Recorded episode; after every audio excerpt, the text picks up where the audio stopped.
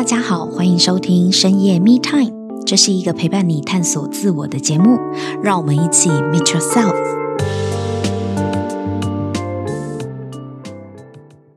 Hello，大家好，欢迎收听深夜 Me Time。今天我们邀请到的是危机处理高手 Sylvia 来到现场，跟我们聊公共关系和自我关系的重要性。让我们欢迎今天的来宾 Sylvia。Hello，Sylvia。嗨，牧尘，大家好。然后各位线上的里程人，大家好。那其实我自己是呃，对，我会说我自己是资深里程人啦，就是因为上完课，就是我们 Action Life 的课呢，已经上完二十四年了。呃，我自己其实呃，刚刚有提到，就是我是呃公关顾问嘛，所以其实我做公关顾问也超过二十四年。那大家就先不要猜我的年纪了哈，对，反正就是对我很年轻就出道了这样子。那其实我觉得呃自己呃，因为其实身为创意人很久，然后呃自己也是个二男妈，嗯，所以其实我自己目前还有一个身份就是呃正向教养的讲师，就是那个学习的心，我觉得身为一个呃创意人，其实一直都会在，所以我觉得在人生当中不断的学习，其实是我自己一个还蛮重要的一个人生原则，就是。是了，而且啊，Sylvia 除了在公关领域非常有丰富经验之外，我发现啊，你其实在跟人的互动，不管对方的年龄层呢，高低老幼呢，你也是有自己的一套哲学在，对不对？呃，对，就是呃，因为我觉得其实做公关，呃，你要跟各种不同的人去互动，所以、就是、打交道。嗯、对，呃，我想说，因为公关的训练，然后呃，其实要跟很多。的人去做互动，所以我觉得这已经是一个在我身上，呃，就是一个本能了吗？对对对，我觉得就是会，呃，只要进到呃，不管到哪里，譬如说我在办活动的时候，会遇到那种老先生，啊，那我可能就会跟他们有外省腔，讲话卷舌，然后那些伯伯就会很开心，或者是讲台语的，就是呃，各式各样的人。那像我们来 Action Life，其实有少年才俊的课程，然后我自己。就是也担任统筹，然后担任呃跟孩子一起互动的。那这时候我讲话就会进入孩子的状态，就会跟他们哎、呃、就是玩呐、啊，或者是用孩子的语言呐、啊，就是呃我觉得这个是在公关里面呃其实你要喜欢跟人相处，然后呃你就会想说跟这个人是同步或者是同理。然后其实你就能够进入他的想法，然后去用他的方式去跟他做沟通。所以呃，这个是我觉得呃，公关很有趣的，就是你常常需要跟很多不同的人去打交道。我们知道公关是要跟人相处、跟人沟通的一个工作，但是说真的，可能很多朋友也不太清楚真正的公关工作的本质到底是什么。所以今天也想要请教一下 Sylvia，可不可以请你先跟大家介绍一下，在你二十几年的公关生涯里面呢，你觉得公关这个工作到底它真正在做的是什么样的一个本质呢？公关呢，其实完整的名称我们会说是公共关系。嗯，好，那其实当然公共关系的部分就会牵涉到呃有企业或者是有个人，比如说像我们现在知道，不管是政治人物啊、艺人，他们其实都有一点像是个人品牌，有形象在，对不对？个人形象，对对对。因为其实我觉得，呃，现在的环境就是你很难不对外沟通。所以其实只要有对外沟通，然后呃跟呃你要去跟你的我们称作就是利害关系人，这个利害关系人可能包含你的企业的客户、你的员工、你的上下游厂商，或者是有上市贵公司有投资人，嗯，然后呃艺人的话可能是歌迷嘛，然后就是他的这些对他来讲他的 fancy，然后政治人物就是他的选民，嗯，哦，所以其实就是。每一个企业或每个个人的品牌的时候，他可能都会遇到很多他的利害关系人，他们会有他们呃在乎的点，所以其实就是说，你针对你要沟通的这些利害关系人，要去管理他对你的感受。嗯，那我觉得这个其实是呃公关里面很重要。其实简单来讲，就是说呃让人家知道你到底是谁。或者是你到底是个什么样的人？你到底是个什么样个性的人？或是呃，以品牌来讲，就是你的企业的承诺跟愿景。哦，简单来讲是这样。那就是你要管理好它的时候，我们通常会透过公正的第三者。公正的第三者。而且我很好奇，你刚刚说要怎么管理好他对你的感受啊？那我觉得就是说，因为其实我觉得刚刚有提到，就是关于这个品牌或是这个人的呃，就是他的这个呃愿景跟承诺的时候，好，就是譬如说呃，当你想到呃我们的蔡英文总统可能有一个形象。嗯啊，可能我们当我们想到柯文哲，他可能有一个形象，那就是这个长期以来这个人的个性去经营出来，但是他可能背后也有一些呃他的专业的顾问去跟他做沟通，所以就是说呃，当譬如说蔡英文呃出来的时候，他可能就是一个要让人民觉得他是一个亲民爱民的人，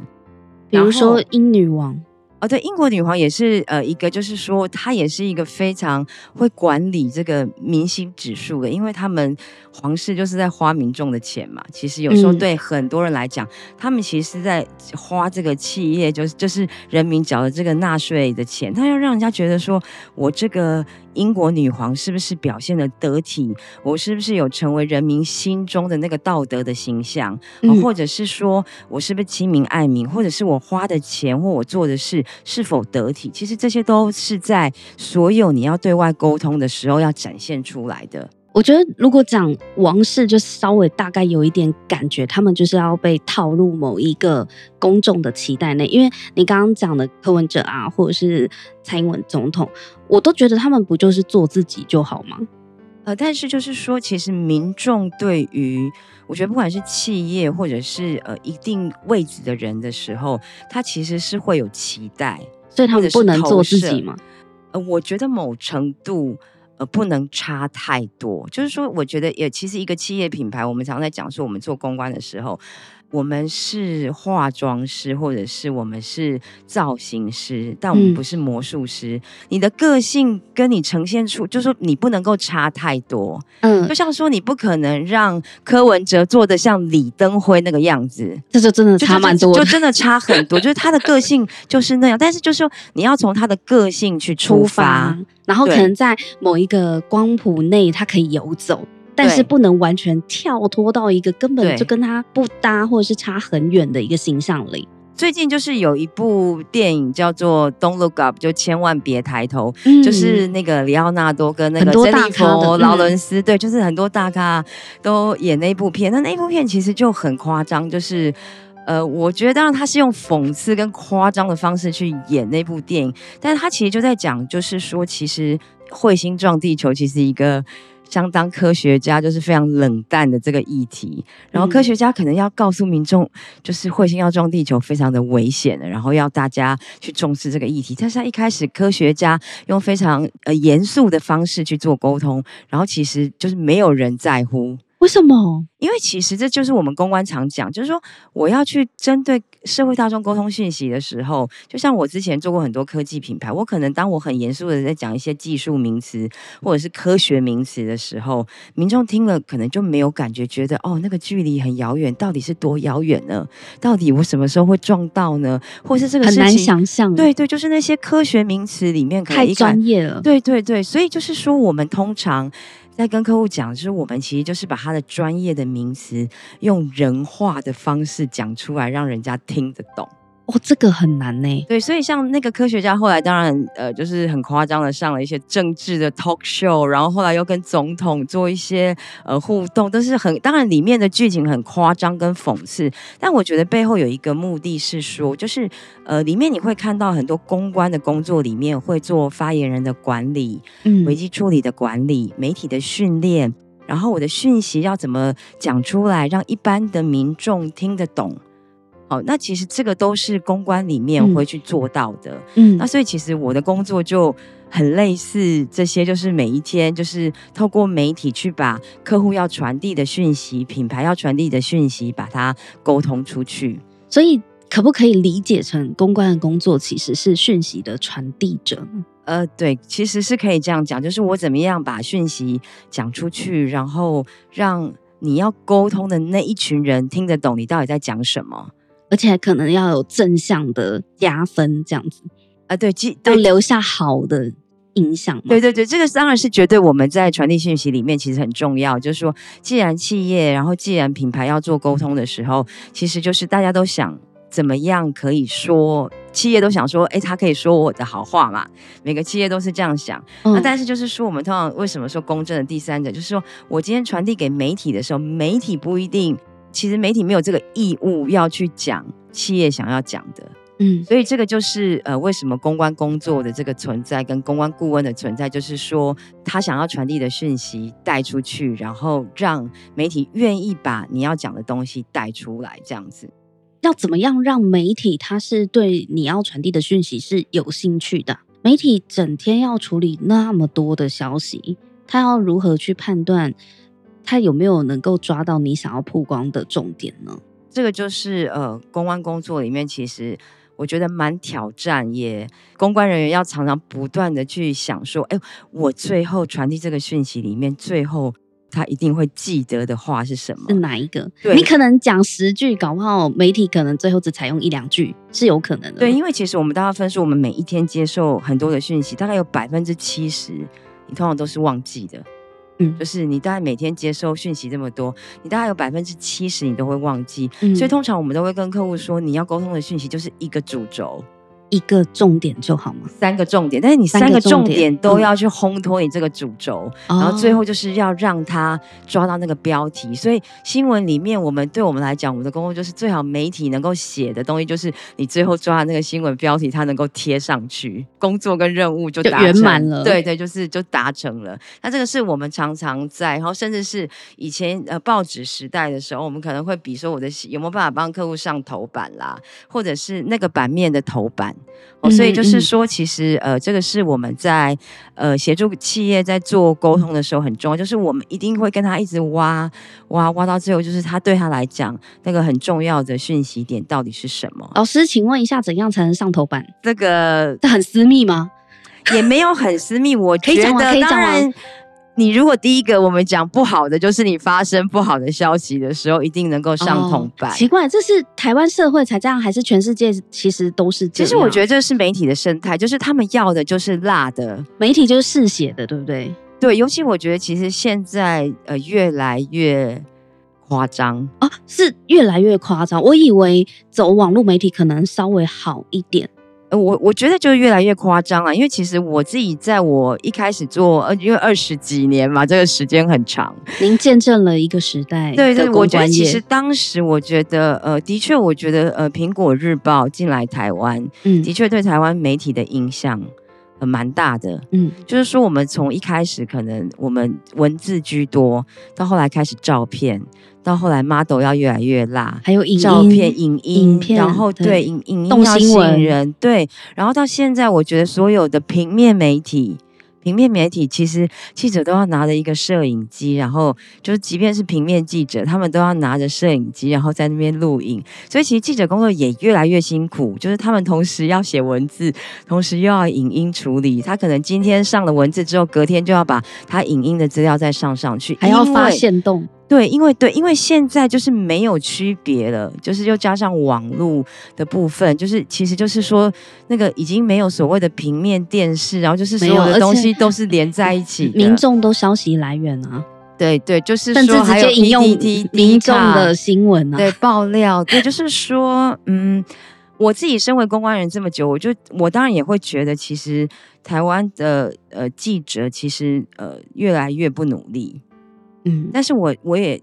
平心而论是，他们真的很辛苦，因为他们要面临就是收视的压力、时间的压力，然后台湾嗯十八小时不断的要有新闻，嗯、所以其实媒体也不断的在追着呃时间跑，然后追着所有的议题跑，所以我觉得就是大家都在一种。我觉得其实是整个环境。我如果用我们在 Action Life 学，是我觉得是台湾的这个媒体的范畴，其实需要调整。当然，这是我自己身为公关人这么久，我其实一个蛮深的感慨，嗯，就会觉得就是其实记者真的也很辛苦，然后也非得那么多辛辣，因为他们呃需要去赶这个 AC Nielsen 的这个报告，嗯，他们需要去看收视率，收视率牵涉到广告，所以我觉得这其实是一个。我觉得蛮共业的循环跟无奈了，因为我觉得讲到这一点的时候，其实我我觉得其实是有蛮深的无奈跟感慨。我自己从一个观众的视听众的角度啊，我觉得以前啊，从三台电视台变四台，然后到变有线电视一百多台。当时一百多台的时候，我以为就已经是五花八门、眼花缭乱的时候了。对。对。可是现在全民谁都可以开 YouTube，谁都可以上传影片的时候，那已经是数以千万计的影片量了。所以，如果今天我是一个记者，我也会很不知道要怎么样去抓人家的眼球啊。对，对，因为我们的眼睛太忙了，就是又要看这个又要看那个。那你如果你的新闻只是平铺指数的话，那好像就没有办法去保证大家一定会看你这一则嘛。这就是你所说的收视率的压力，对吧？对对。可是这个问题的本质，你觉得它到底出在哪里呢？我觉得其实这个真的要讲，其实真的比较深啦。我觉得这真的牵涉到政府的政策。我觉得台湾就是好像所有的东西到台湾，一个是费用的问题，就是台湾的费用相对都是跟国外很多比较，我们的费用都是相对，我们要用比较低的价钱获得更多的服务，不一定是比较高，但是是更多的服务。那我觉得这个时候就会让那个工作量变大，所以我觉得那个真的就是整个范畴的问题，就是。觉得就是我们对于我们的价值感是不是觉得够好？我觉得这是台湾整个大环境里面牵扯到一个，我觉得台湾是否够有价值，我们的东西是否够有价值。所以我想问一下牧尘，你心中有没有哪些品牌是当你一讲到这个，就是我们在讲品牌的时候，哎，你觉得对你来讲讲到那个品牌，你就觉得哎，这个品牌真的很赞。刚刚脑袋浮现的一个是 IKEA，OK。对，就是 IKEA 的广告，每次我看了就会觉得，我好像有机会可以住在那样子装潢的家里。OK，对，所以其实就是你有没有讲，就是你刚刚讲那个感觉，就是其实它是一个非常长期的一个感觉，积年累月的建立那个信任感。然后还有就是说，当你消费那一刻的时候，你觉得它的价值观跟想法是跟你接近的。哎，你喜欢住在那样子 IKEA 的房子里面，嗯，所以就是你就会愿意去那里做消费。我想刚刚你讲的就是除那个感觉之外，其实当然他也一直不断通过很多的创意跟广告去呃跟民众沟通，跟消费者沟通，然后还有就是他的服务。或是他服务蛮亲切的，对，然后他设计师的创意，嗯、还有就是他居家空间，你进去逛的时候的那个感觉，对啊，你就觉得那个家的氛围很温馨，所以其实那是一个整体，整体的，所以一个品牌它会呃有一个不是光只有产品这件事情，它的服务人员，它周边的环境，然后它的售后，然后它的员工，嗯、其实这。整整的感觉，像我觉得王品就非常的会去运用他的员工去创造消费者的感觉。就是王品集团下面的餐厅吗？对，就王品集团，它其实非常多的餐厅，嗯、可是你每次进去，你都会觉得他的员工就是给你一种很快乐的感觉。而且我觉得他们真的非常好的一点，就是当你抱怨这个餐点可能太硬或太老的时候呢，他们就会立刻换一个新的给你。啊，对，我就让我忘记了刚刚那一块牛排到底是多硬跟多老，以及不太好吃。对，因为每次当我看到他换一个新的给我的时候，接着递上顾客满意调查表的时候，我都会觉得。很好，对，我上个礼拜也是，我上个礼拜就是呃，对，也是呃去吃他们那个日式的餐点，嗯，然后就是他就送了一个东西，然后他其实也晚晚上了。其实我们我们一开始其实没有特别觉得他晚多久，我们只问他说，哎，那刚刚赠刚刚赠送的那个餐点来了没？因为我们的主餐已经快要呃吃完了，嗯，然后后来我们就后来他就来了嘛，来了之后。马上立刻，他就我们的点心，我们呃是点了双麒麟，我们其实只点了一份双麒麟，跟另外一个是奶酪，然后他就立刻又送了一就是两份的奶酪，两份的双麒麟，然后你就会立刻给你，对你就会真的像你刚刚讲，就是立刻忘记他他刚刚给你不好的感受。对对，哎，人家说用钱砸人是一种。霸气跟阔气，我觉得他们是用餐点砸消费者。我会这样讲啦，因为其实我觉得品牌呢的建立其实是呃，虽然它某程度是用钱呃砸下去的，因为你你觉得要花钱嘛，但是呢，嗯、当品牌有问题的时候，它也是用钱买不回来的。是、啊，对，因为其实一个不好的服务，至少是十五到三十个人的传播。一个不好的服务，对对，一个不好的服务会传递十五个人到三十个人，坏事传千里，对，对不对？对，所以其实我觉得，呃，这个都是公关里面的一个范畴里面。所以其实，呃，当我们去看一个品牌的时候，就是说，其实品牌印象好的时候，可能他做错事的时候，你会比较容易原谅他。看他的资本多少啊，这跟存款很像啊。对，我累积了多少好的印象。对，所以，我们通常也会说，你这个企业到底累积了多少的品牌资产？品牌资产，哦、对，专有名词嘛？品牌资产，对对对，就是说，哎，你你这个企业，就像你刚刚讲，就是我到底累积了多少正分给消费者？可是又有人讲说，你做一百件好事，都比不上你做的那一件坏事啊，这是真的吗？呃、对，但是就是说，我觉得怎么这是真的？我觉得就是你要看那个事情多大多小。在你的印象里面啊，你有看过？你觉得哪个企业它真的面临了很重大的公关危机，然后对企业来讲造成很大的伤害？那它又是如何去处理的呢？我很好奇，像如果面临这样子的一个危机的话，通常企业是怎么处理的？呃，其实我觉得在处理呃企业的危机的时候，当然也有一个部分很重要的是时间点。时间点，对，我们通常都会跟客户说，就是黄金七十二小时，跟救人是一样的，对不对？对，因为尤其现在 媒体的讯息呃这么的快速，嗯，所以其实呃有危机出来的时候，那个媒体的麦就是嘟到你面前，所以其实有时候我们会帮客户做一些呃就是媒体的训练，就是。媒体冲到你办公室的时候，或是媒体麦来的时候，直接读到你面前的时候，嗯、你你你要立刻怎么去做回答？所以其实呃这些事情都是要平常去做的。那你刚刚提到的例子，我觉得其实呃我有想到就是 ASUS 啊，就是说他也是几年前曾经就是他的呃商品也是呃就是台湾跟大陆的价钱差太多，嗯，对，就台湾相对就是。呃，贵很多，嗯，然后呃，大陆比较便宜，可是可能规格上就是呃是、呃、几乎一样，对对对，那就引发这个消费者的这个抱怨嘛，因为是新产品，那大家都会在乎，那所以其实后来他们的呃董事长就是施崇棠先生，他其实很快的，就是三天就立刻出来，他本人亲自。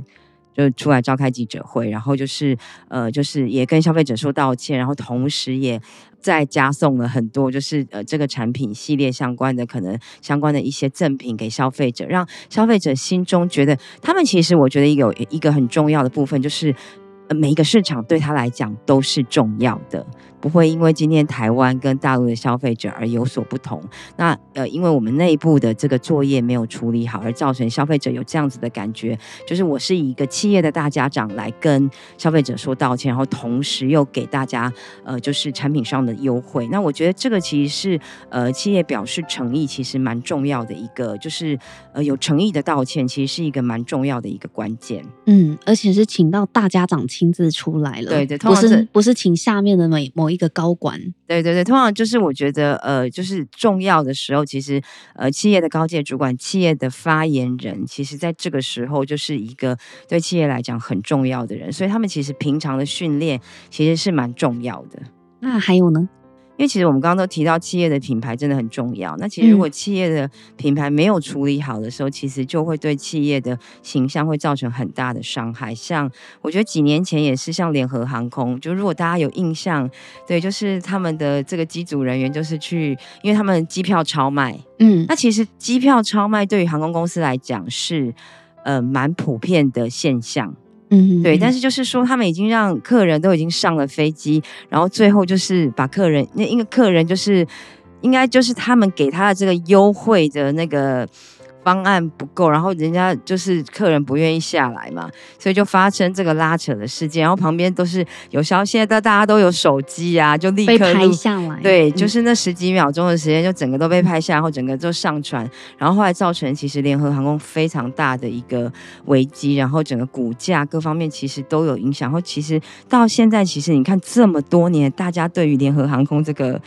呃，对，就是把人家拉下来，这个印象都还留着。那个画面太印象深刻，因为真的我觉得有一点太火爆，然后这样拉扯真的很难看。然后就是那个那个，像这种要怎么救啊？通常我们会跟客户讲，其实一个形象的回复哦，真的要很久。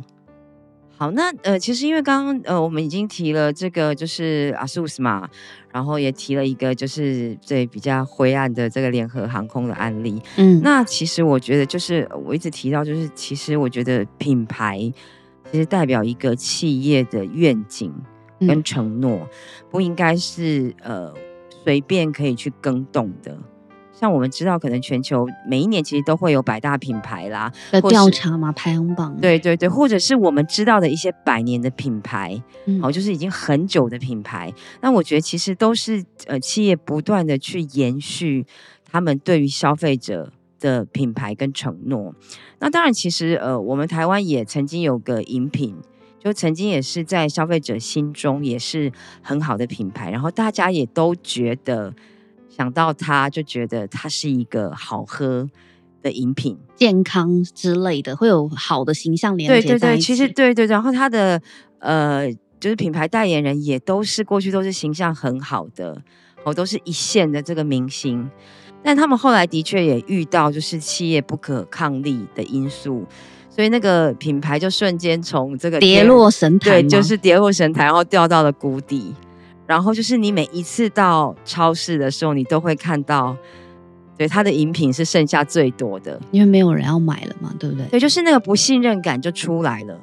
哇，即便他以前做的很好，嗯，我觉得就是他真的就很久都每一次我，因为我们就是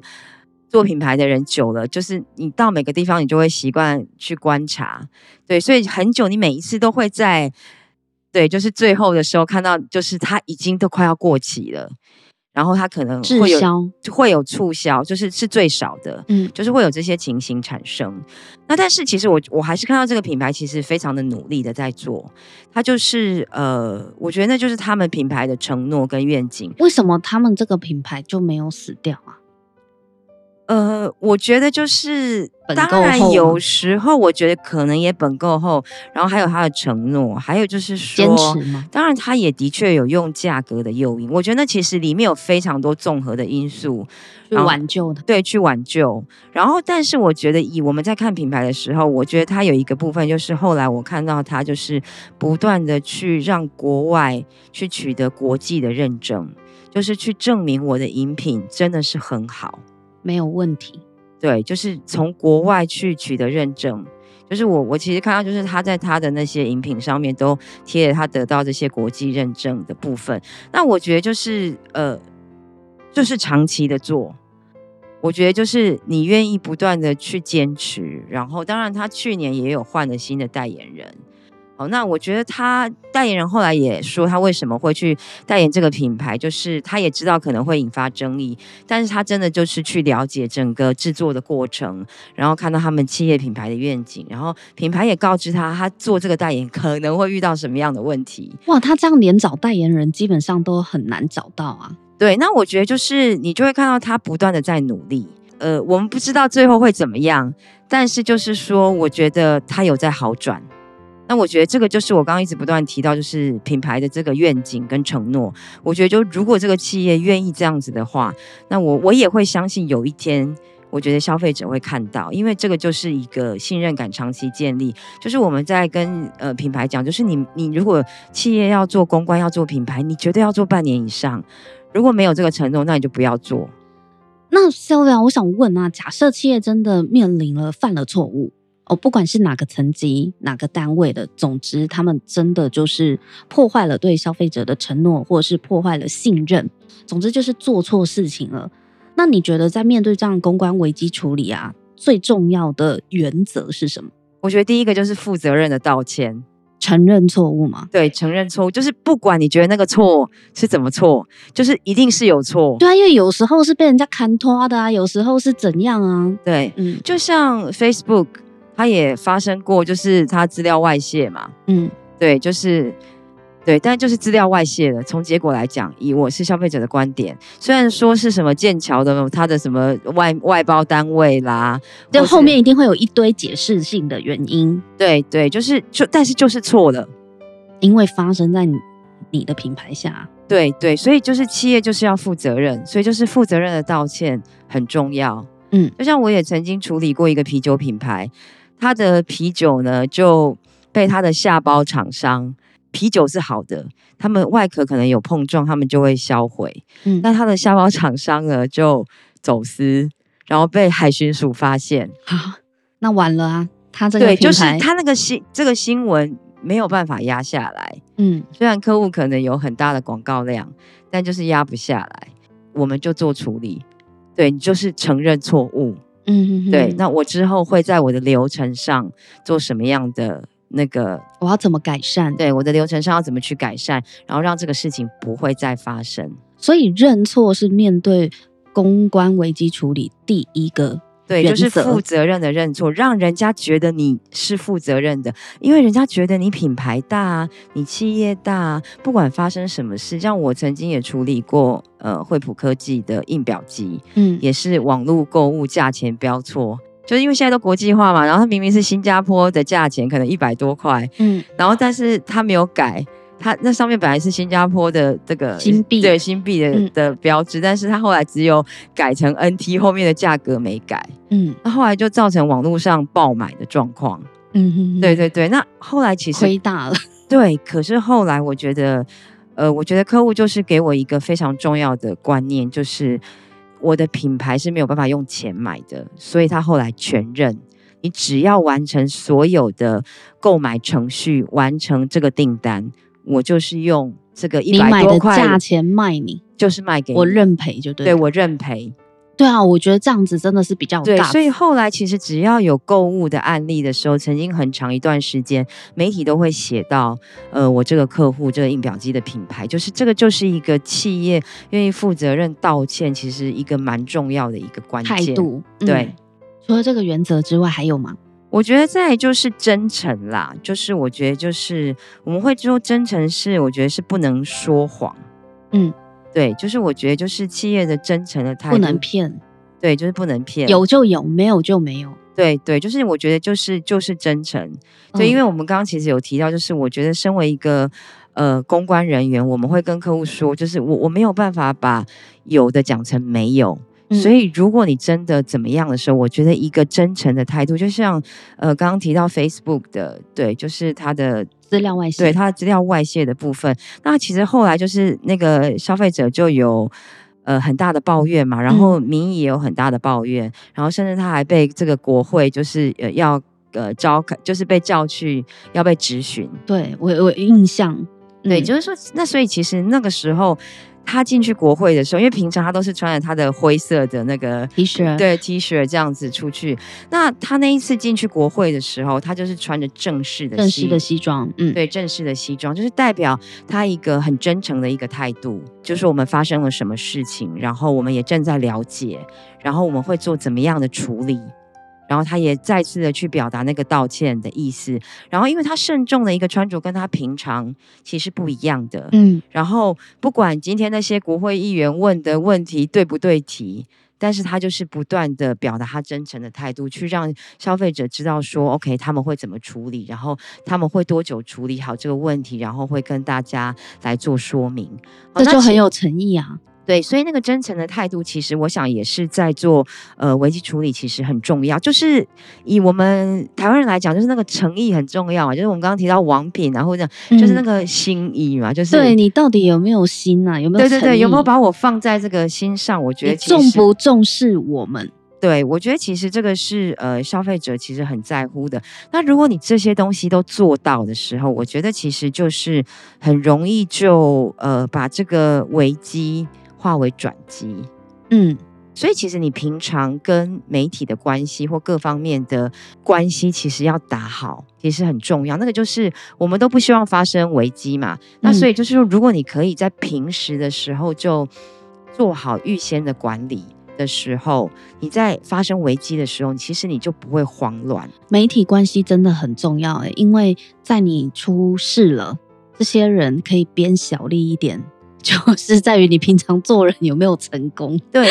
所以以我们公关专业啦，我们通常也不会去路上捡一个危机来做，因为那个很危险，很可怕啊。因为我们也不知道对方会不会完全的对我们诚实。哎，这跟律师是一样的哎。律师要替那个委托人上法庭辩护的时候，如果你没有对我说实话，完了，我根本不知道我的敌人是谁。对，就所以你们是不是也有这样子的风险在？对，所以我们不会去，呃，就是就是我们绝对是长期配合的客户，就是我们了解他们的企业的属性，然后企业的人做事的态度或是怎么样，所以通常在这个时候，我们也都是会把话说到底，话讲明，对，就是拐弯抹角，对，然后就是就是跟客户说，你千万一定要让我知道最真实的状况，然后才有办法帮你。对，然后我们也会去。观察就是媒体现在所有的话题跟风向，所以当你出去要你要出去讲的时候，哪些话你要小心讲，或是哪些话当你还没有准备好的时候，那就千万不要讲，因为我们常会跟客户说，宁可沉默吗？你就告诉他说，OK，这个部分我们现在正在处理中，我什么时候可以给你一个回复？而不是说啊，这个事情我告诉你的，然后我跟你讲说这句这句话你千万不要讲，那媒体一定会把一定会把这句话讲出去。对，所以你就是这个是我们通常在跟技巧啊，对，在跟企业做媒体的训练的时候，绝对会跟企业讲，就是说，如果你真的还没有呃准备好，那真的诚实以告，告诉他我什么时候会让你知道。我觉得其实这也是一个对社会大众负责的一个态度，就是当我自己准备好的时候，这件事情我是准备好的才说的。那我觉得这个时候，其实你也会负责任的发言。嗯，对，我想这是很重要的一个关键。哇，今天真的是听 Sylvia 讲才知道，说原来公关。顾问在处理这个专业的企业公共关系危机的时候，其实是真的需要掌握几个原则，包含时间都很重要，黄金七十二小时。然后第一个出来的最好是这个集团的大家长或发言人，这个才叫做诚意嘛。那你出来的时候呢，有两个原则要特别的注意，第一个就是。麻烦要用负责任的态度来面对现在的烫手山芋，就这个紧急状况，哦，一定要负责任。当然后面可以有一些什么解释，可是这些解释都比不上你要扛起责任的这个态度。我觉得这个确实是啊，以一个民众的角度来讲，我我可能不太清楚你说的后面的这些关系、这些纠葛，它到底是怎样的？你要负几趴责任，他要负几趴，民众不会清楚，民众看的就是。你有没有扛起来那个态度？因为毕竟就发生在你家嘛，或者是你的集团下，哦管他哪个子公司挂的就是你的集团哦。那大家长出来扛着，我觉得这是公共关系里面第一个 Sylvia 讲到的原则。那第二个就是真诚，千万不要说谎话。因为说了一个谎，到最后记者继续查下去，哇塞！你除非能够圆所我的谎，但不太可能，因为员工还会出去爆料。就是对对，现在有很多员工爆料嘛。对啊，就是事实真相是纸包不住火的。我觉得真诚真的也是很重要。所以企业面对危机的时候，我我其实觉得这两个原则啊，在我们做人其实也是很像的。今天我们这一集呢，就先跟 Sylvia 聊聊她在帮企业处理公关危机的时候的一些有趣的事情跟案例，还有值得我们学习的地方。那在下一集呢，我们下一集会请问 Sylvia。在这个公共关系危机处理的状况里面，跟他自己怎么去面对他自己人生的危机，有哪些共同点跟相似之处呢？如果你喜欢这样的议题，也觉得今天的内容不错的话呢，请记得订阅深夜密探。那我们今天非常的感谢 Sylvia 来到现场，这一集呢就先跟大家分享到这里，我们下一集见，拜拜，谢谢大家。如果你喜欢这一集的内容，请帮我们在 Apple Podcast 留下五星评分和留言。如果你对自我成长的议题感兴趣的话，请订阅深夜 Me Time，我们每周三都会更新。给自己一个安静的时间，让我们陪你倾听内心的声音。